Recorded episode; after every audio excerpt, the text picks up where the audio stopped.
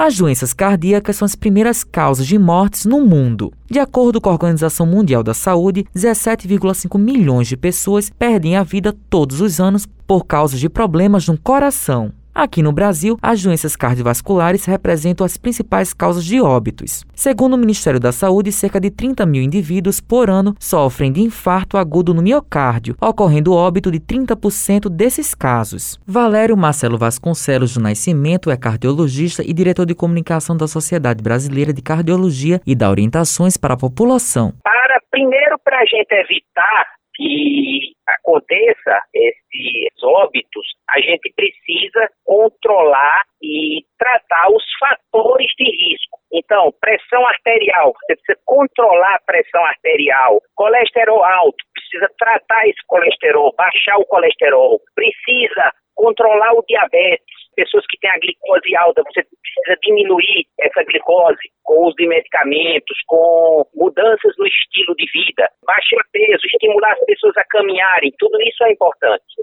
para se prevenir, é importante que as pessoas estejam atentas ao estilo de vida que elas levam. Então, procurar ver o que, é que elas estão comendo, se elas estão comendo excesso de doces,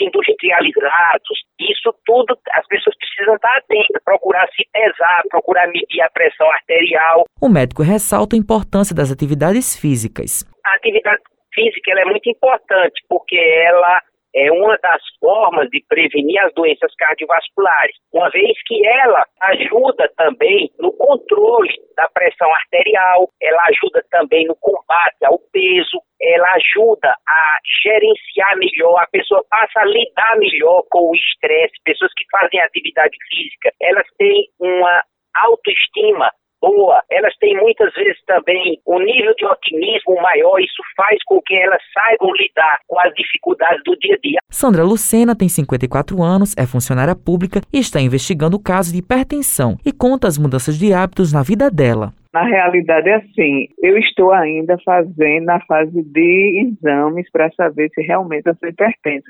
É que eu tive alguns problemas de ordem pessoal e tive uma alteração muito grande da pressão, mas foi incluído com um pouco de uma crise de pânico. Então, assim, teve esse contexto. Aí fui para o cardiologista, ele passou o remédio que eu estou tomando e alguns exames que eu ainda estou finalizando. Aí mudei um pouco assim também.